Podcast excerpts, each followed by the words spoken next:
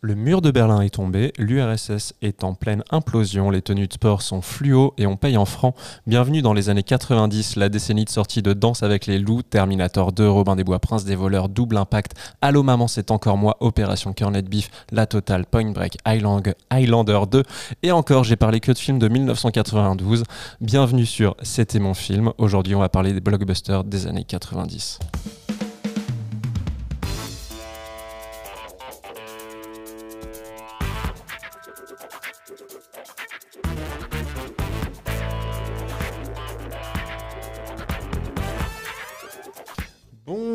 Bonjour à tous et à toutes, ravi de vous retrouver pour ce podcast satellite du débrief film. Aujourd'hui, nous allons parler des blockbusters des années 90. Pour ça, j'ai le plaisir d'être accompagné de Charlotte Escolier. Bonjour Charlotte. Salut Max, salut à tous. Euh, Charlotte, tu as choisi quel blockbuster des années 90 Un film qui a fait pas vraiment beaucoup d'entrées, à savoir euh, Titanic. j'ai le plaisir d'être accompagné également de Tom Abrami. Bonjour Tom. Salut à tous. Et Tom, tu vas nous parler de quel film? Barry Sonnenfeld, euh, Will, Will, Smith et Tommy Jones, bien évidemment, Men in Black. Et j'ai le plaisir d'être accompagné également de Aurélien Doge. Bonjour Aurélien. Bonjour à toutes et à tous, et je vais vous parler d'un autre film qui démarre dans l'espace après Men in Black, c'est Ouais. Independence Day. Et pour ça, donc c'est c'est pour tout de suite, c'est les blockbusters des années 90. Euh, Mais d'abord, pour vous, c'est quoi un blockbuster des années 90 Qu'est-ce que cette décennie a de spécifique? Oh là là, pour moi, c'est la décennie des meilleurs blockbusters, franchement. ben, déjà, non, mais déjà en termes, euh, évi- évidemment, euh, de box-office, entrée, c'est extraordinaire. Et au-delà de ça, euh, c'est la découverte de plein de choses, de plein de monde, c'est extraordinaire. Là, on a choisi trois films qui sont. euh, je dirais pas diamétralement opposés parce que Titanic l'est un peu, mais là où Men in Black et Independence Day se, se rejoignent sur certains trucs, mais c'est c'est une décennie extraordinaire quand même euh, pour, pour les blockbusters et c'est incroyable. Et franchement, euh, il y a tellement de, de, de- films cultes, comme tu les as cités au début, mais ceux qu'on a pris aussi, mais des, films cultes qu'il faut voir et revoir dans ces années-là. C'est magnifique, c'est l'âge d'or euh, de- des blockbusters pour moi. Tom? Difficile de dire mieux euh, que toi, Charlotte. Je suis complètement d'accord avec toi. C'est une, décennie décisive dans l'histoire Ah ouais. du cinéma. Euh, je dirais même, c'est, la, la décennie qui entérine la fin du XXe siècle et, et qui montre que le cinéma est en, est en super forme et qui en plus va, va terminer euh, le, le, le siècle sur un, un- un succès énormissime dont on va évidemment parler tout- pendant l'émission. Et, c'est des blockbusters qui ne vieillissent pas. Et ça, c'est extraordinaire. On en reparlera, mais je trouve. Et euh, pour moi, euh, alors c'est difficile à dire parce qu'en fait, Tom et, Charlotte, et c'est là où c'est un- c'est une émission intéressante, c'est que vous êtes, vous êtes nés à la fin de cette décennie ou même au début de la suivante. À la, euh, au mi-temps. Au mi-temps, mi-temps, pardon, excuse-moi, excuse-moi, c'est vrai, mais bon, euh, voilà. Mais et ben moi, je, l'ai- je- étant né dans la décennie d'avant, j'ai connu euh, cette décennie euh, de plein fouet. J'étais en âge d'aller voir tous ces films, et on va en reparler après. Mais c'est vrai que pour moi, c'est une décennie merveilleuse par rapport à, à ce genre même du blockbuster, qui est devenu un genre en fait à ce moment-là. Et euh, beaucoup disent qu'il est né avec euh, Les Dents de la Mer euh, et, et puis ap- après avec Star Wars, mais il s'est vraiment perfectionné au point de devenir une industrie quasiment dans cette, cette décennie-là. Donc euh, voilà. Et t'es team 80s Aurélien? Moi, je suis team 90s. Ah, allez. Et donc, on va démarrer tout de suite justement avec ton film Aurélien, Independence Day, euh, sorti en 1996. Comment Octobre. t'as découvert? Ah, écoute, alors, euh, c'est. Je, je sais pas comment, par où commencer, tellement il y a de souvenirs sur ce film. Euh, non, il faut, il, faut, il faut rappeler ce que ça a été Independence Day. C'est-à-dire que euh, le film sort en France en, octobre 96 et il est sorti aux États-Unis en juillet de la même année. Il est sorti même euh, le 4 euh, juillet et ça a son importance puisque le film se passe le 4 juillet. En tout cas, l'invasion extraterrestre se passe le 4 juillet et euh, le film, pendant des mois, est connu sous le titre ID4, euh, ID4, euh, qui va être en fait le sigle de ralliement pour la sortie du film, distribué par la Fox à l'époque. Et, il faut imaginer que ça vient uniquement après T2, euh, Terminator 2, T2, euh, qui a été vendu sur ce, sigle-là. Et pendant des mois et des mois, il y a cette promesse d'ID4, euh, en tout cas pour le jeune ado que j'étais, qui faisait fantasmer avec cette catchline, l'une des meilleures, un seul abri, le cinéma le plus proche. et ça, c'était vraiment génial. C'est magnifique. Ouais. C'était Mais- vraiment du grand marketing. Je salue d'ailleurs peut-être ceux qui nous écoutent, qui ont travaillé à ce moment-là à la Fox et qui, euh, et qui, qui se souviennent avec nostalgie de ce moment. Mais c'est- cette accroche sur l'affiche. Et, et- et c'était et quand j'ai choisi ce film parce que pour moi, il, alors paradoxalement, c'est pas le film le plus cher de la décennie. On va on va en parler d'autres qui ont coûté beaucoup plus cher. Mais euh, il a justement été fait à l'économie euh, parce que c'était euh, la, la la façon de fabriquer les films à l'époque de Dean Devlin et, Roland Emmerich, hein, qui avait commencé avec Moon 44 et qui sortait de Stargate, qui était un film euh, qui avait rencontré un succès un peu inattendu. Et là, le premier film qu'ils font pour la Fox, c'est donc ce film d'invasion extraterrestre. Il n'y a pas eu d'invasion extraterrestre au cinéma depuis très longtemps. Et on l'attend tous parce qu'il y a aussi au même moment le retour du film Catastrophe, euh, figure emblématique du- des années euh, 70. Et donc voilà, le film arrive avec. Moi, je me souviens surtout de cette attente. Je l'ai découvert. Alors, C'est comme ça que tu as découvert un peu le, le monde de la science-fiction euh, à l'époque au cinéma ou pas? Bah, il y avait très peu de films de science-fiction. ouais. Ouais. Euh, Il y avait eu euh, une pénurie de films de science-fiction en fait à- à- après euh, euh, le début des années 80 et les échecs de Blade Runner et tout ça qui, qui fonctionnaient pas au box-office. Il y a eu un moment comme ça de, de disette euh, côté science-fiction. Et, et là, euh, je me souviens très bien moi de l'attente suscitée par le film, d'avoir pris ma place pour l'avant-première Mais non. euh, euh, tout à fait. L'avant-première à l'UGC, mais c'était pas l'avant-première officielle. Il y avait des, des avant-premières en province. Moi, je vivais à l'époque au Havre. Il y avait une avant-première à l'UGC euh, qui n'existe plus aujourd'hui, euh, située avenue Foch. Et euh, j'avais été voir ce film en avant-première avec. et j'avais acheté au préalable deux choses des produits dérivés qui. L'un, c'était, je me rappelle, un magazine dédié à Independence Day, c'est-à-dire qu'il y avait parfois pour certaines sorties des magazines qui étaient dédiés à la sortie des films. Euh, grande époque des magazines évidemment, parce que je lisais beaucoup première et tout ça, mais là il y avait vraiment un magazine dédié. Et puis aussi euh, la novélisation du film. Euh, et c'était toujours euh, génial ça, et d'ailleurs euh, c'est revenu un tout petit peu là avec euh, Tarantino qui a novélisé lui-même euh, Once Upon a Time in Hollywood euh, il y a quelques temps. Mais à l'époque, c'est vrai que quasiment tous les blockbusters soit étaient adaptés de, de- de livres des best-sellers comme Jurassic Park, soit bénéficiaient d'une adaptation littéraire basée souvent sur le oui. scénario du film. Mm. Et ça permettait d'avoir des scènes qui n'étaient pas dans le film. Mais tu l'attendais vachement en fait ce film. Ah mais moi c'était mais l'événement de l'année. Et t'as été déçu que- ou pas quand et il- puis, ah, non, juste une chose aussi qu'il faut rappeler, parce que ça a son importance dans, dans ces années dont on parle, c'est-à-dire qu'il faut quand même bien se rappeler qu'on n'avait pas Internet, qu'on n'avait pas du tout les moyens de communication qu'on a aujourd'hui, et que quand le film sort aux États-Unis, donc je lis le 4 juillet, et qu'on entend parler par la presse d'un raz-de-marée en termes de, Ah de- de dollars de recettes, on ne peut qu'attendre. Et on n'a qu'une seule solution, c'est attendre le mois d'octobre. Et donc, le film va grandir comme ça au fur et à mesure, et avec des bandes annonces qui passent en salle. Et, et c'est vrai qu'on n'avait pas du tout ce moyen de, de voir le film avant, autrement qu'en C'est l'attendant. incroyable. Ouais, parce qu'en tu plus. prends un la- petit avion, tu vas à Los Angeles. Oui, mais je pense que je pense que l'attente euh, va créer. Bah, en fait, ça peut être qui tout double. hein. L'attente peut créer quelque chose, une forme d'excitation où quand tu ressors finalement du film, tu te dis Oh, waouh, j'ai Hmm. tellement bien fait d'attendre, c'était incroyable, t'y vas, t'es es hyper heureux.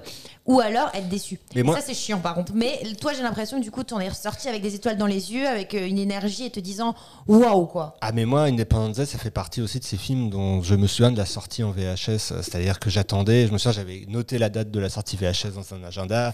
Je me Non, souviens, ils non. avaient fait un, ils avaient fait une jaquette euh, en 3D où tu voyais la destruction de la Maison Blanche, là, où tu quand, quand tu, tu Ah t'agitais la jaquette, tu voyais la destruction de la Maison Blanche. Et ça, c'était, voilà, je crois que la, la VHS. Alors, et ça aussi, c'est à signaler, c'est que le film sort en octobre en France et la VHS sort le, le, euh, fin août de l'année suivante. Donc entre les deux. T'as fait que attendre. Bah, j'ai revu le film, je crois que je suis allé voir trois fois, et puis après j'ai j'ai attendu, euh, j'étais vraiment fou du film. Quoi. Incroyable. C'était, euh, parce que ça fait partie de ces films voilà, qui, qui étaient, euh, quand t'es ado à ce moment-là, euh, un film incontournable. Et Et tu savais déjà qui était Will Smith? Euh, oui, parce qu'il y avait euh, Bad Boys qui était sorti euh, deux ans avant, qu'il y avait le petit effet qu'avait fait Bad Boys, mais c'était encore euh, tout récent le phénomène Will Smith. C'était juste Bad Boys et, et basta. Et aujourd'hui, tu le regardes souvent ou pas? Euh, écoute, euh, j'ai envie de le revoir là, je me, mais je me, je me préserve un peu parce que je l'ai Ah. beaucoup vu à un moment donné. Il t'a Euh, quoi. non, non, non, non, mais il y a aussi une version courte, une version longue euh, qui rajoute des scènes qui étaient dans le- la novélisation justement à l'é- à l'époque. Mais voilà, après c'est pas un film parfait, loin de là, mais c'est vrai que euh, ça rentre dans la définition qu'on a de blockbuster, qui est typiquement le film popcorn, le film que qu'on prend plaisir à regarder parce que c'est c'est un film excitant en fait, un film qui sur dans lequel on passe un très bon moment. Tom, Will Smith qui met des patates à des aliens, tu l'as vécu comment toi? Euh, moi, je l'ai vécu, je l'ai vécu bien différemment puisque euh, je l'ai vécu euh, à l'époque où j'étais un, un, peu près à la fac, où j'ai essayé de rattraper tous les tous les grands classiques du cinéma américain et, je le trouve dans une brocante à, à 1 euro, le DVD à 1 euro. Donc je me dis parfait, c'est l'occasion de le découvrir. Et puis évidemment, je connais le, je, connais les films de réputation, je sais qui est Roland Emmerich, mais mais moi par ma, par ma génération, Roland Emmerich, c'est le jour d'après. Hmm. C'est, euh, euh, je suis rentré dans la filmo de Roland Emmerich par le jour d'après, qui pour moi est un, est un film euh, catastrophe, un sommet du genre, et, et, également Godzilla. Godzilla qui a une, mm. qui a une importance toute particulière euh, pour moi, notamment pour sa BO euh, et, la, et, la, chanson Deeper Underground de Jamiroquai. Euh, et je suis à ce moment-là un grand fan de Jamiroquai. Donc voilà, Roland Emmerich, c'est un, un, peu ces, ces deux films-là, mais je sais déjà qu'Independence Day, c'est quand même son grand classique. Donc je le découvre à ce, à ce moment-là. Et évidemment, euh, moi, ce qui me frappe énormément, c'est c'est à quel point c'est un film qui, malgré son époque, euh, arrive à créer des prouesses en termes notamment d'effets visuels. Et, à ce niveau-là, il est extrêmement remarquable. Ouais. Et toi, Charlotte? ah, euh, petit écho, vous l'avez dit en même temps. Euh, ben moi, j'avoue, je, ne l'avais pas vu. Et, ah, mais ça c'est intéressant. c'est toujours intéressant de, de, découvrir comme ça pour l'émission un film. Exactement, moi j'adore. Euh, et, c'est vrai que non, non, je l'avais pas vu et euh, j'étais assez excitée de le découvrir. Et alors, dès les cinq premières minutes, je me suis dit, waouh, je vais trop kiffer. et là. non, mais c'est vrai en fait. Et je trouve qu'on est directement dedans. Et euh, effectivement, ok, sur certains aspects, on peut voir que c'est sorti dans les années 90, mais en même temps, moi, il sortirait demain, ça me choquerait pas, très honnêtement. Et si je peux rajouter une chose, c'est quand même euh, la présence de Jeff Goldblum, parce que tu parlais de, Will Smith, mais, mais à l'époque, euh, Jeff Goldblum, il est enfin moi en tout cas je l'ai vu dans Jurassic Park. Mm. et on est aussi post Jurassic Park que je parlais de Terminator 2 mais il y a eu ce Jurassic Park qui a créé un, un, avant et un après euh, dans, dans l'imaginaire collectif. Et là ce film arrive et on retrouve Jeff Goldblum en scientifique euh, et c'est truculent quoi. non mais c'est ouf. Et en plus on parle d'écologie du coup pas mal. C'est à dire qu'il euh, y a quand même tout un pan écologique de recyclage de trucs de... et ça c'est hyper intéressant. Alors c'est pas le truc qu'on remarque le plus à l'époque je t'avoue. Mais c'est aujourd'hui ah en, le ah, voyant. bah, non non non à l'époque ça, passe complètement complètement euh, ah sous le radar. Parce que moi, du coup, ça m'a marqué. Je me suis dit, tiens, hyper un peu presque avant-gardiste, parce que dans les années 90, c'est pas le moment où on faisait le plus gaffe à l'écologie. Donc, déjà, il y avait euh, tout ce côté-là. Et puis, euh, et puis, les effets spéciaux sont ouf. Franchement, c'est incroyable. Ouais, je suis d'accord. Je suis d'accord que ça, ça vieillit pas, en fait. Et c'est ça qui est impressionnant. Plein de films des années 90 souffrent de leurs effets spéciaux. C'est pas le cas de l'Independence Day. Et puis, tu as, ces, ces, trois histoires qui, finalement, sont au début assez opposées. Mm. et puis, finalement, qui se rejoignent quand ils sont là avec le, le vaisseau euh, et, et, on se dit, ah, ça y est, ils se rejoignent. Genre, en fait, c'est parce qu'en finalement, ça commence presque en chorale, quoi. Il y a l'histoire de Will Smith d'un côté. Enfin, c'est vrai, quoi. c'est ouais, on sait pas où ça va aller, on sait pas où ça va Exactement. Et finalement, voilà. Et puis, ces, histoires d'amour euh, qui, qui, sont dessus. Et en même temps, tout est très bien ficelé. Euh, ça, ça rend très bien. Et puis, on, on, est vraiment dedans, quoi. Et c'est ouf hein, quand, quand il amène et qu'il et dit, voilà, là, on est dans notre, dans notre chambre forte, ou le, le palais des horreurs et tout, ou un truc comme ça. Et que là, on voit, en fait, ces espèces d'aliens finalement. Mm. Et on se dit, oh, c'est ouf, c'est trop bien fait. Bah, déjà, le fait d'aller dans, dans, la fameuse zone 51, euh, quoi. C'est incroyable. Moi, je me souviens de, la sensation dans le film où on savait pas où on allait, euh, où j'allais atterrir dans le film. Et quand, il, quand on comprend qu'on va aller dans la zone 51 qu'on va voir, parce qu'on était post-période Roswell et tout ça. Et là, tu fais, waouh, je vais aller dans la zone 51. non, non, c'était ouf. C'était ouf, mais il faut savoir quand même que le film à l'époque était très très mal reçu par, euh, par la critique. Enfin, ah en tout cas, c'était euh, vraiment considéré comme le film US, euh, le gros film bourrin américain. Roland Emmerich. Hein. Et, et, beaucoup passaient plus de temps à voir aussi des analogies, enfin, des, des, on va dire, de, enfin, le vaisseau a, peut avoir une représentation sexuée, on va dire, si certains voient ce que je veux dire, qui était beaucoup mise en avant à l'époque dans la critique un peu sérieuse, comme un truc un peu ridicule, machin. Et euh, donc c'est, mais c'est intéressant parce que euh, aussi Roland Emmerich n'est pas américain, il, est allemand à la base, et, donc il y a aussi ce, regard un peu sur, sur les États-Unis qui parce que ça passait pour le grand film patriotique, ce qu'il est euh, forcément un peu, mais qui n'est pas non plus. c'est aussi un réalisateur qui a jamais été vraiment suivi par la critique. Et puis la, la réflexion que je me suis faite, c'est que c'est vrai que Le film est un peu long, je crois, 2 heures et quelques. Ouais, deux heures et demie. 2h20, je crois. 2h20, Ouais. Mm. Mais c'est vrai que euh, il a beaucoup. On a, à l'époque, j'ai l'impression, et dans l'ensemble des films, mais on en reparlera, on a beaucoup moins le temps de mettre, euh, de vraiment creuser l'univers. Et pourtant, là, ça le creuse pile poil parfait. Ah ouais, ouais. Vraiment. C'est C'est-à-dire que ça va creuser et en même temps pas trop. Et pas, enfin, c'est, c'est- ça s'enchaîne parfaitement, c'est hyper lisse, c'est trop bien. Enfin, et- non, mais c'est vrai, on Ça est me dans touche, le tu vois. Ça me touche, Charlotte, que tu aimes film. Bah Parce ouais. que je. Voilà, j'ai envie de le revoir parlais. Tu m'en parlais en plus. Il fallait que je le vois. Mais c'est vrai que c'est vrai que c'est lisse et, et ça va. Et on est dans l'univers sans trop en faire. Et c'est le cas aussi du, du prochain film dont on va parler. Et c'est vrai que il y a ce truc là et, et cette scène de fin. Enfin, tout est tout est vraiment bien quoi. Voilà, c'était mon film et ça devient ton film. Voilà. Euh, du coup, J'avais une question parce que je, vois que beaucoup, beaucoup le considèrent comme un, un, un, réussi des années 90. Est-ce que c'est est -ce c'est un, un terme que, que toi, Aurélien, tu rejettes? En parlant du film Ah moi je rejette complètement le terme nanar, c'est-à-dire qu'il y a, y y a une sorte de, une forme de noblesse dans la, de ne serait-ce que dans la mise en scène du film qui, qui est très pour moi euh, en prise avec le cinéma classique hollywoodien, euh, qui cherche pas du tout justement à être dans le clipesque euh, dénoncé souvent à l'époque. C'est pas du tout du Michael Bay, c'est vraiment euh, des codes de cinéma très très à l'ancienne en fait, mais qui marchent du coup encore mieux aujourd'hui parce que euh, ça vieillit moins que des trucs très en phase avec l'époque. Tu parlais euh, Max, dans ton intro de Highlander, euh, je défie quiconque de revoir Highlander 2 aujourd'hui, c'est très compliqué. Euh, alors que là, ce film-là, il- évidemment, il, il passe les époques plus facilement. Non, non, je suis entièrement d'accord. Mais franchement, euh, très très bon film, très heureuse de l'avoir découvert pour le podcast. Euh, C'était vraiment une belle soirée, j'ai adoré. Mais c'est vrai que je me souviens moi aussi de la, du fantasme de la suite qui a mis beaucoup beaucoup de temps à arriver. T'as Et été déçu, non, la suite Bah la suite est Mm. catastrophique. Ouais, mais merci. malgré tout, malgré tout, euh, voilà, euh, elle est arrivée un jour, elle aurait dû arriver Mais plus tu m'avais pas prévenu. Et pourtant, je l'ai vu, je me suis dit, ah, il La suite était elle aussi réalisée par Roland Emmerich. Ouais. Roland Emmerich qui a, qui a sorti 13 films en salle en France. Savez-vous combien de fois il a dépassé le million d'entrées, Roland Emmerich Euh, le million, allez, je dirais quatre fois, Euh, cinq fois, pardon. Allez, euh, trois fois. Euh, Deux fois seulement.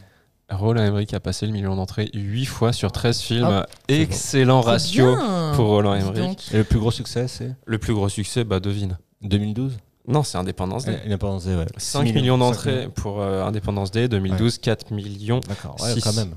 Quand Donc, même. non, non, deux, deux énormes succès et euh, beaucoup de films à plus d'un million d'entrées. euh, c'est vraiment un réalisateur qui a, Et, et qui a pour, fait la petite, beaucoup de succès. pour la petite histoire, le, le même mois de sortie d'Independence Day sortait un film euh, assimilé aussi bah, à l'écologie, mais aussi à la science-fiction en France, qui s'appelait La Belle Verte de Colin Serrault. Et je me souviens qu'il y avait ce truc un peu de. Euh, si, euh, C'était l'anti-Independence Day, quoi, un peu. D'accord. Voilà, Ok. pour la petite histoire. Ouais, intéressant. Euh, ensuite, on va continuer à parler d'Alien, mais un tout petit peu différemment, quoique, bien que ça se rejoint un peu avec le film de Tom. Tom, tu as choisi Men in Black. Où est-ce que tu l'as découvert? Qu'est-ce que tu en as pensé? Alors, euh, comme vous l'avez compris, moi, mes points d'entrée, c'est souvent la musique. Grave, j'adore. Et, euh, et c'était encore le cas pour Men in Black, puisque euh, moi, je découvre d'abord Men in Black 2 avant le, Ah ouais avant le premier. Ouais, parce que Men in Black 2 sort en, en 2002. Ouais. Euh, mon frère, qui est plus âgé que moi, sait que en 2002, je suis le plus grand fan au monde de Michael Jackson qui a 8 ans. En gros.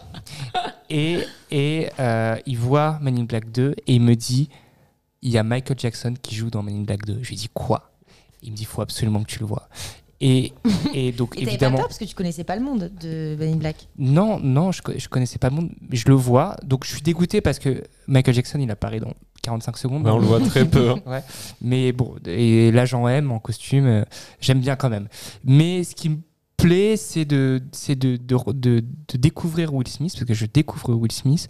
Euh, j'aime bien leur look de, de Blues Brothers qui tue des Mm. aliens, ça me plaît énormément. Euh, et, euh, et voilà, je suis pris dans le truc. Et donc après, je découvre dans un second temps Man in Black 1. Et, En VHS En VHS, ouais, exactement. Et j'adore. J'adore, euh, j'adore l'atmosphère. euh, j'adore le flow de Will Smith. J'adore le bagou de Tommy Lee Jones. Je trouve que, le- je trouve que le duo là il est parfait. Tu préfères le Euh, 1 ou 2 C'est dur à dire, mais je, je les mets vraiment sur un même pied d'égalité. Ok. Ah, tu peux pas dire ça. Le 1, le 2 est vraiment moins bon que le 1. quoi. Je sais pas, Ah. je fais un vrai distinguo avec le, le 3, mais je Moi, trouve je le, préfère le 3. au- Aurélien est fan Ah du ouais. 3. C'est Ouais. une dinguerie. Ah, Je trouve qu'il y a une vraie continuité entre le 1 et le 2. Et puis il y a des nouveaux personnages dans le 2 que j'apprécie beaucoup. Euh, quoi qu'il en soit, pour moi, et vu la temporalité dans laquelle je les, je les découvre, il y a une vraie continuité entre les deux. Et puis j'aime bien quoi. C'est c'est deux, deux King of Cool qui Grave. désignent des aliens. Et ça, euh, et ça, et ça moi, à, à- à 10 ans, j'adore. Et toi, Aurélien, alors où est-ce que tu l'as découvert et qu'est-ce que tu en as pensé? Bah, je l'ai découvert au cinéma. Euh, alors, j'étais pas, je crois, allé à l'avant-première, mais je crois que j'étais allé le voir dès, dès le jour de sa sortie parce que c'était sorti pendant l'été.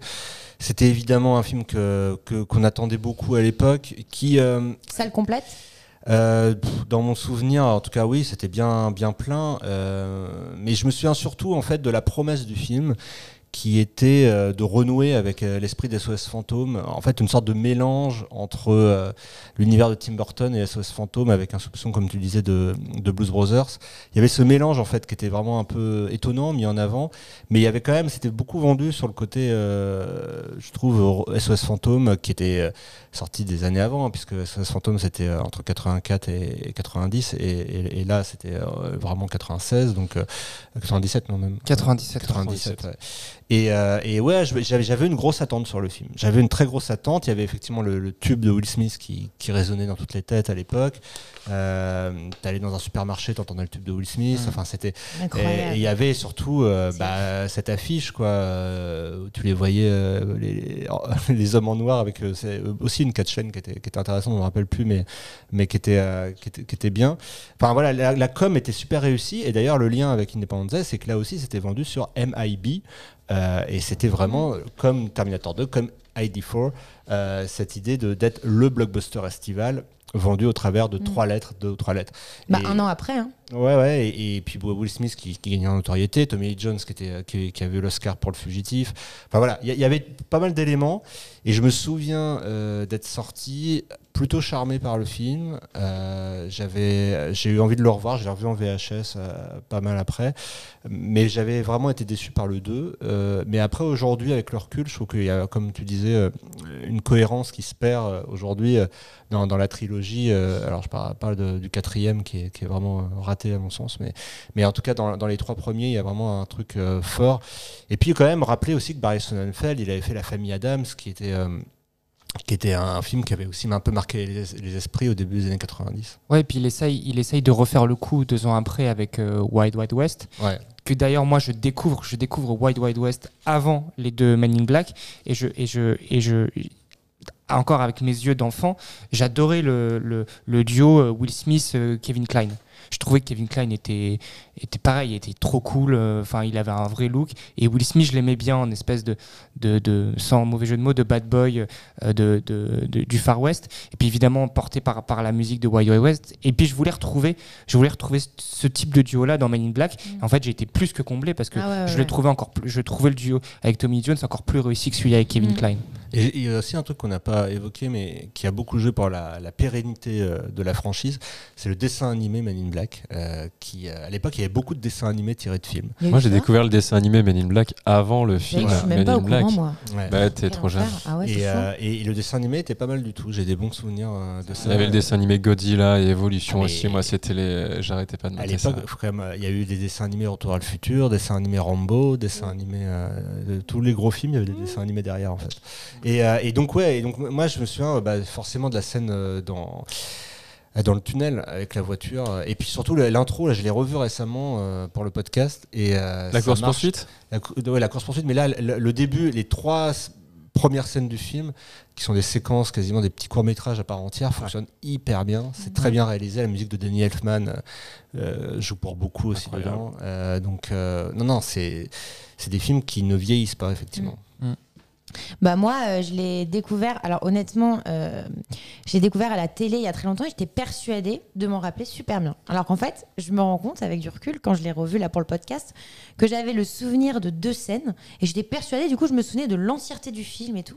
Pas du tout en fait. ouais. Et donc là, en le redécouvrant euh, Vraiment, je pense qu'il y a eu 10 ans entre les deux fois où je l'ai vu. Et en fait, c'est un film, comme c'est un film culte, tu as l'impression qu'une fois que tu l'as vu, euh, tu l'as vu, bah oui, mais attends, t'en rappelles et tout. En fait, non, il y avait plein de trucs que j'avais oubliés. Tu te Euh, souvenais pas du mec avec la tête qui repousse? Non. Tu te souvenais pas du, du quiz en fait- euh, où Will Smith il fait n'importe quoi et en fait il a raison sur tout? Euh, ça, je m'en souvenais. Et je me souvenais qu'il tirait sur la petite fille. Et je me disais. parce qu'en fait, bon, bref, ça, je m'en souvenais. Mais. euh, mais en fait, euh, en le revoyant, déjà, je trouve ça extraordinaire de pouvoir, mais vraiment, en une heure et demie. Ouais, il y a Euh, ça, il y a ce côté très concis dans le film qui Ah, est, c'est appréciable. extra- en- C'est Ouais. extraordinaire. En une heure et demie, je suis dans l'univers, j'y crois, je comprends tout. On n'a pas besoin de me surexpliquer. Et vraiment, le film passe, mais très très vite. Mm. Et vraiment, on est dans l'univers. On est dans l'univers, on a envie de découvrir le 2. Et on n'a pas passé, en fait, euh, un film entier à nous expliquer l'univers, comment sont, en fait, ces, ces aliens, qu'est-ce qu'ils sont.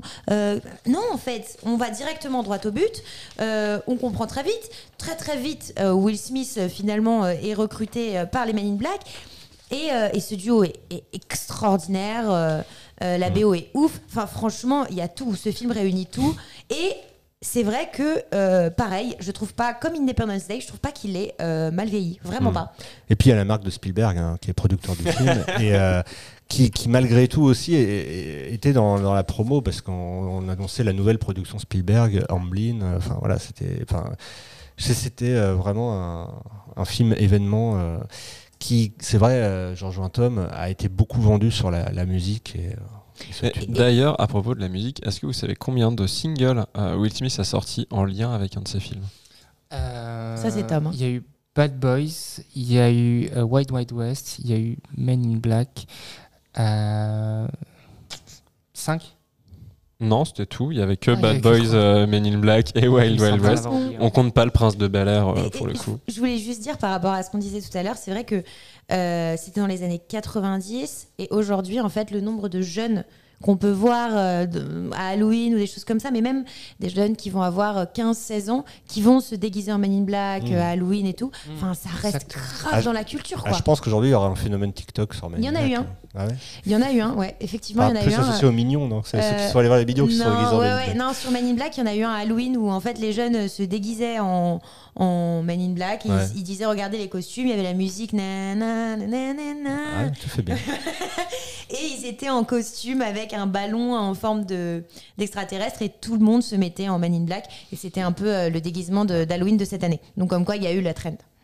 Très bien. Mais la, la- quand on y repense, la formule du film, elle est imparable. Elle est ouf. Hein. Elle est imparable. C'est-à-dire, tu mets, tu mets deux mecs euh, que tout oppose, mais qui ont une classe folle, euh, Ah ouais. et, et qui, et, qui, et, qui, et qui protègent l'univers avec classe. Et, tu, et en fait, euh, c'est c'est fou, c'est c'est- c'est imparable. Non, puis ce que dit Charlotte sur le, le fait que c'est un univers dans lequel on se trouve pas du tout perdu et en même temps on est jeté dedans, ça marche avec euh, à la fois euh, Will Smith qui arrive, qui connaît rien, mais qui est hyper malin et qui est hyper vif et qui réagit sur tout, et, euh, et à côté Tommy Lee Jones qui est pas là pour faire du babysitting et qui dit oui bah les choses elles sont comme ça et puis si tu comprends pas tu te débrouilles et, euh, et juste les deux personnages ils illustrent à mort euh, ce que le film fait en fait avec le spectateur Et puis le flash quand même pour euh, oubli- faire le oublier flash aux oui. gens. Et les lunettes. Exactement. Enfin, non, non, c'est quelque chose. Franchement, c'est ouf. Ouais, ouais, c'est devenu un- vraiment un film qui a marqué une, une époque. Ouais.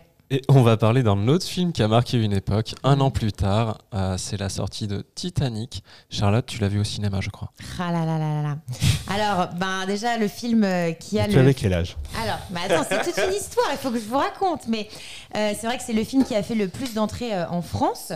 Donc ça, c'est quand même assez incroyable. Et alors, Titanic, moi, comment je l'ai découvert? En fait, bah non, moi, en 98, du coup, euh, je ne l'ai pas vu au cinéma. En revanche, j'ai découvert euh, quelques années plus tard sous une forme très particulière parce qu'en fait, euh, j'étais avec ma nounou et ma sœur et ma nounou qui pleurait devant la télé. Et donc, j'ai vu cette scène où en fait Jack meurt et je dis Ah, mais qu'est-ce que c'est? Qu'est-ce qui se passe? Et elle m'explique en fait le pourquoi du comment elle pleure et pourquoi euh, Jack meurt, machin. T'avais en fait, quel âge? On t'a- On t'a spoilé à la fin que tu le vois. Quoi. Complètement. Et c'est horrible en fait. Et donc du coup, je pendant très longtemps, j'ai repoussé, repoussé, repoussé pour voir Titanic et je l'ai revu quand il est ressorti en salle, non pas l'année dernière, mais il y a il y a combien Bah, de il y a temps 10 ans en fait. Il Il, est a 10 ressorti en C'est ça. 2012-2013. Exactement. Mm. Et c'est à ce moment-là En où je 3D. l'ai vu. Et alors c'est vrai que c'est dommage parce que quand on connaît la fin, forcément on le visionne d'une autre manière. Malgré tout, euh, c'est trop. Enfin, c'est un super film. C'est les effets spéciaux, pareil. On parlait des effets spéciaux des années 90. Je trouve pas qu'ils ont si mal vieilli, en vrai. Alors, dans la version de 2013, il avait déjà un peu amélioré Ouais, les c'est vrai, choses. c'est vrai, euh, c'est vrai. C'est vrai que pour, pour ma défense, je Mais l'ai pas découvert à fou, l'original, hein, original. c'est Mais, euh, mais c'est ouf quand même. Et je me dis, euh, pour avoir fait tant d'entrées, tout le monde devait en parler à l'époque. Ça devait être vraiment quelque chose. Et c'est resté quelque chose. Aujourd'hui, euh, Titanic, tu mets la musique de Céline Dion, tout le monde est là. Oh, mais bien sûr, Titanic. Enfin, tu vois, c'est une évidence. Tu parlais de musique, c'est ça. Et il y a vraiment. Enfin, c'est. En France, en tout cas, je trouve que ça fait partie de notre histoire pour être le film qui a été le presque le plus, qui a été le plus vu au cinéma en France. C'est quelque chose et les gens ont, kiffé. Mais voilà.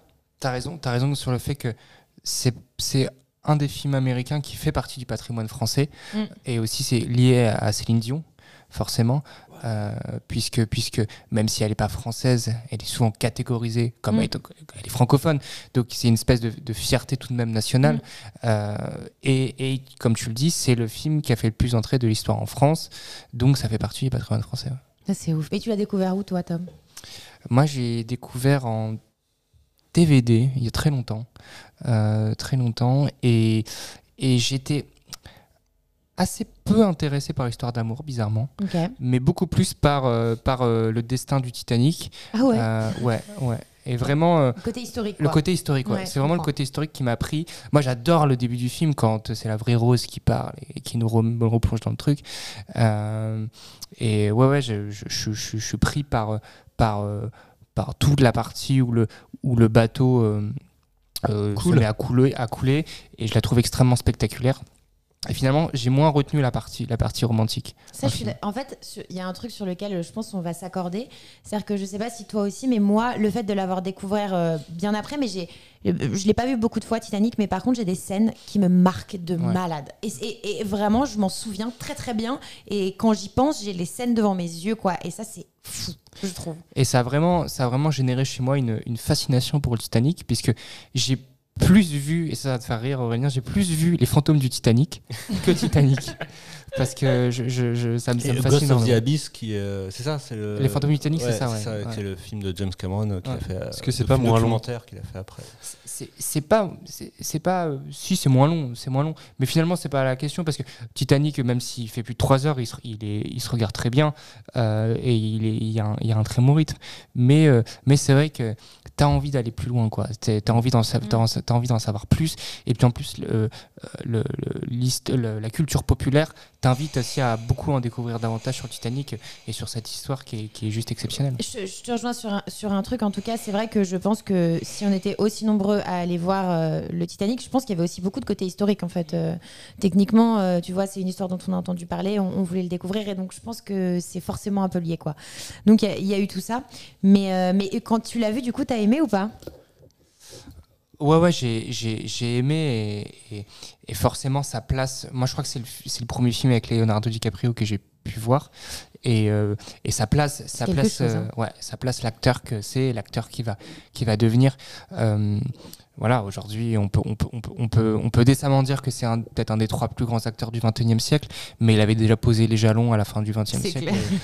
Et, et c'était, fou. Ouais, Et- il était très jeune. Et toi, Aurélien, tu Aurélien. l'as découvert où? Est-ce que je- tu as fait partie des 21 millions de spectateurs en salle? Évidemment, mais moi je Bien vous laissais sûr. parler parce que parce que c'est toujours intéressant d'avoir euh, comme ça le, le regard euh, ou la parole de gens qui n'ont pas connu le phénomène euh, que ça a été. C'est-à-dire que moi, clairement, ça fait partie des séances de cinéma les plus importantes de ma vie. Euh, Ah ouais. Ouais, mais Pourquoi vraiment, bah parce qu'il Wow. y, a- il y a quelques jalons comme ça. Il y avait eu euh, Jurassic Park avant, euh, il y avait Batman de Tim Burton, et il y a eu Titanic. Titanic, je me souviens très bien de la file d'attente euh, devant le cinéma. Il n'y avait pas de caisse. euh, on pouvait pas acheter sa place à l'avance. Il n'y avait pas de caisse automatique. Il y avait Ça, ouais. et il y avait et je me souviens la crainte euh, de me retrouver dans la situation de Jurassic Park quelques années plus tôt, c'est-à-dire de ne pas pouvoir assister à la séance et donc euh, de, de venir très tôt et de faire une queue qui était déjà très longue. C'était vraiment une des, des, des- files d'attente interminables devant les cinémas. Et, et je me souviens de, de tout, ouais, parce que comme tu le dis, Tom, en fait, c'est c'est un film qui est déjà. euh, Il y a déjà Avatar dans Titanic, dans le sens où on est, euh, on est dans un monde euh, dans lequel on a envie de, qu'on a envie d'explorer davantage. Et je me souviens après la vision de Titanic d'avoir eu envie de lire, euh, j'avais lu un, roman qui se passe sur le Titanic parce que je voulais me prolonger, je voulais avoir en fait limite l'histoire d'autres personnages qui étaient à ce moment-là dans sur le bateau. Et puis après, c'est vrai que c'est un peu particulier pour moi Titanic parce que euh, je faisais pas partie euh, de ceux qui attendaient beaucoup le film. C'est-à-dire qu'il faut quand même resituer. Moi, j'avais j'avais une admiration sans borne pour Abyss euh, de James Cameron qu'il avait fait au début des années 90. Terminator euh, 2 euh, était euh, le film euh, qu'il fallait avoir vu quand on était ado. Euh, et puis euh, j'avais vu True Lies aussi. Mais il y avait et quand, quand- le projet a été annoncé, il y avait ce côté film d'époque euh, qui en fait ça coutumait mal avec euh, ce qu'on imaginait de James Cameron, euh, qui nous plongeait plutôt dans des univers futuristes. Et donc exactement comme Tom, et comme je pense beaucoup de garçons à l'époque, euh, sans vouloir non plus euh, mettre de côté évidemment d'autres d'autres personnes qui auraient pu aussi D'autres sensibilités. mais néanmoins, c'est vrai que moi j'attendais plus le naufrage. Que, que la réussite de l'histoire d'amour qui est euh, c'est ça qui est en balance Ouais, avec c'est- euh, C'est aussi un prétexte pour, euh, pour Story. mais, mais, mais il faut quand même rappeler que tout le monde attendait le naufrage du film. Euh, C'est-à-dire que. C'est une prouesse technique on- de ouf on- pour l'époque, On n'arrêtait pas de parler euh, du budget du film. Il arrive 2-3 ans après Waterworld, qui est connu à l'époque comme un naufrage, même si c'est pas tout à fait le cas, mais bon, il, il a en tout cas. Il traîne euh, cette il réputation. traîne cette réputation. Et le film arrive, et, et effectivement, tout le monde s'attend à ce que ce film ne marche pas. Et, et moi, je me souviens de, de- l'emballement bah, lié à l'histoire d'amour. En fait, j'ai été cueilli par l'histoire d'amour. L'histoire d'amour, en plus, moi, je le vois, j'ai 14 ans. Enfin, voilà, c'est c'est extraordinaire. C'est-à-dire qu'il y a, il y, a, il y a, et comme je disais dans, par rapport à Avatar, un éveil d'essence dans, dans Titanic. Qui, qui fait que euh, tu, tu le lances et tu peux pas t'arrêter. Et c'est vraiment la force des, des très grands films, et notamment de ceux de James Cameron, c'est que tu, tu le, je défie quiconque de le re- relancer et de, et de, ne pas, Ouais, euh, de, de- de ne pas aller au bout parce que c'est c'est difficile. C'est un film qui est tellement bien réalisé qui t'embarque complètement dans cette histoire. Je crois que je l'ai jamais vu en entier. Là, voilà, tu es l'exception qui confirme la règle. Tu défies quiconque, tu as défié. euh, Non, mais il y avait quelque chose, il y avait quelque chose de magique et je me souviens surtout aussi au collège, c'est-à-dire qu'il y avait, euh, il y avait, enfin moi j'étais au collège à l'époque et tout le monde en parlait. euh, c'est- c'est- c'est- Et c'est- ils en parlaient en disant quoi, tu vois? Euh, bah, tout le monde était fasciné par l'histoire d'amour, par DiCaprio, par, euh, par, par aussi Kate Winslet qui était magnifique. Et par, et- et, en fait, tout le monde avait le sentiment d'avoir vécu quelque chose, d'avoir vécu cette histoire avec les gens qui étaient sur le bateau. Ça se raconte les scènes aussi, non? Ouais, et c'était vraiment ce truc d'expérience collective qu'on on a vécu une histoire ensemble. Et là, c'était le défi incroyable qu'avait aussi euh, James Cameron, c'était de, de, de nous faire croire qu'on était sur le bateau euh, avec tous les effets spéciaux qu'on n'avait jamais vus à l'époque. C'est un des premiers films où il y a autant de personnages numériques euh, décuplés euh, dans Ouais, certaines scènes. Et donc, euh, il y avait ce truc-là qui est complètement fou euh, et qui en faisait euh, bah, un phénomène qui, qui, pour le coup, alors, il y avait presque une overdose. C'est toujours pareil, c'est que ça, ça, ça s'est devenu en fait assez vite un côté repoussoir, ah, Titanic, machin. Ouais. Et, et je me souviens aussi, pour rebondir sur ce qui a été dit tout à l'heure, que on allait dans les cours de musique au collège à, à apprendre My Heart Will Go On. Oh, et- et c'était, C'est quelque chose. on hein. jouait à la flûte Titanic, on chantait Titanic. Enfin voilà, c'était Mm. C'était euh, c'était incroyable quoi. Euh, on m'a dit que dans ce podcast, on pouvait un peu parler de nous. Donc Ouais. j'en profite pour, euh, pour donner une anecdote assez, assez marrante.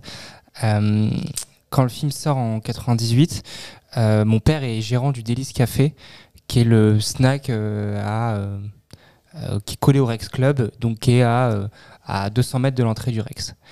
Et moi, je le vois à ce moment-là tous les soirs rentrer exténué. Je comprends pas. Je, suis- je suis petit. je Mais avec pas un pognon dans les poches. mais avec un pognon dans les poches, puisqu'en fait, j'ai compris bien plus tard que euh, les, les, les queues de- d'attente énormes qui se formaient à côté du Grand Rex, en fait, euh, les gens passaient à chaque fois devant le, devant le snack Mm. de mon père et prenaient quelque chose. C'était ça toute la journée. Toute la journée. Mais de la première séance jusqu'à la dernière séance à 22h. Et il, il, il a jamais fait un chiffre aussi important que Ah, les deux, deux, trois mois d'exploitation du film Grand Rex. Et, et- et les gens à retourner, retourner le voir. Moi, il y a- je me souviens aussi de parler des discussions au collège de ceux qui l'avaient vu trois, quatre fois. Moi, j'avais dû le voir trois fois, je sais plus, mais en tout cas, c'était. euh, euh, ouais, il y avait ce truc un peu de, euh, de rester dans le film, en fait. Bah. Comme on est dans un univers captif de jeux vidéo aujourd'hui, dans un univers, dans un Moi- monde virtuel. Moi, je vais vous dire un truc. Le, le seul truc qui me dérange le- dans le fait de ne pas avoir découvert le film au cinéma parce que j'étais trop jeune, enfin au cinéma, je veux dire, à l'époque où il est sorti, c'était que je n'ai jamais vécu ce pleur collectif. Ouais. C'est-à-dire que j'imagine là une salle pleine qui pleurent tous en même temps. Ah bah oui, non, sur l'histoire, ça doit être quelque chose quand même. Tu vois, maintenant, je trouve qu'on pleure beaucoup plus de manière pudique et on va pleurer dans un coin et on va jamais. Enfin, on a rarement des salles pleines sur des drames aujourd'hui.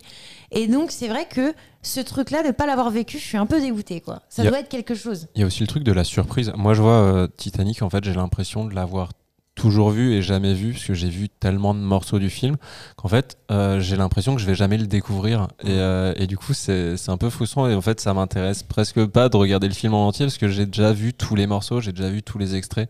Et il y a très peu de choses que j'ai suis que j'ai pas tu vois. méfie-toi parce que moi, j'avais vu la fin déjà. Ouais. Et c'est vrai que du coup, j'étais Non, forcément mais moins j'ai vu la scène de la voiture, j'ai vu la scène où il danse dans les troisième classes, j'ai l'image du mec qui regarde sa montre euh, pendant que ça coule, de l'orchestre qui continue de jouer. J'ai vraiment énormément d'images de Titanic en tête, mais, Mais j'ai aucun souvenir d'un jour où j'ai vu le film en entier. Mais pareil, tu vois, c'est un film, je trouve, sur lequel euh, les images sont tellement marquantes. Elles te restent en Ouais. tête, mais grave, quoi. Peu importe combien de fois tu as vu le film et combien de. de, de- il y a combien de temps, en fait, ça te reste en tête. C'est marquant, c'est choquant. Et je pense qu'il faudrait que tu le revoies parce que euh, toutes les scènes ensemble, c'est aussi. Ça forme quelque chose de différent. Et et il y a un truc 3h30 aussi. aussi. hein. Et puis Ouais, attention, hein, il y a aussi un truc qui était un peu dans, dans, dans, dans l'ère de l'époque, qui était qu'on allait vers la fin euh, des années 1900, qu'on le Titanic était, avait coulé au début des années 1900, et qu'il y avait ce truc de l'an 2000, on ne sait pas trop ce qui nous attendait derrière, et donc le Titanic, a- Titanic quand il arrive, il joue un peu aussi ce rôle de catalyseur de euh, euh, pas de peur, mais on va dire de- d'un siècle qui, qui disparaît, quoi. Et, euh, et donc euh, là, c'est vrai qu'on avait euh, quelque chose qui a été pile dans l'air du temps et euh, qui accueillit tout le monde. Et, et moi, je me souviens juste d'un truc, parce que j'avais évidemment la BO de Titanic, et euh, j'écoutais en boucle, et euh, ils avaient sorti une deuxi- un deuxième volet qui s'appelait Back to Titanic, et ça veut dire ce que ça veut dire, c'est qu'on avait tous envie de retourner sur le Titanic. J'avais évidemment acheté Back to Titanic, qui n'était pas la suite du film, mais la suite de la BO. Voilà. Mais vas-y, donc, on en a parlé de, de BO, de BO. C'est vrai que ça nous permet un peu de nous replonger euh, finalement La dans. bande originale du film, hein, Ouais. pour ceux qui connaissent Ah pas. pardon, oui, ça nous permet de nous replonger complètement dans, dans l'univers du film et de revivre cette histoire un peu collective, que ce soit dans Man in Black, quand on entend la musique, ben, on la reconnaît directement, ou Mm. que ce soit dans Titanic, mais ce sera peut-être l'objet d'un autre podcast euh, de Tom, hein, finalement. Ah, musique et cinéma, Ah ça ouais va bien. Mais hein. oui, j'y ai Ouais, pensé. voilà. Je me suis ça, dit que ça tirait super des bien. Voilà.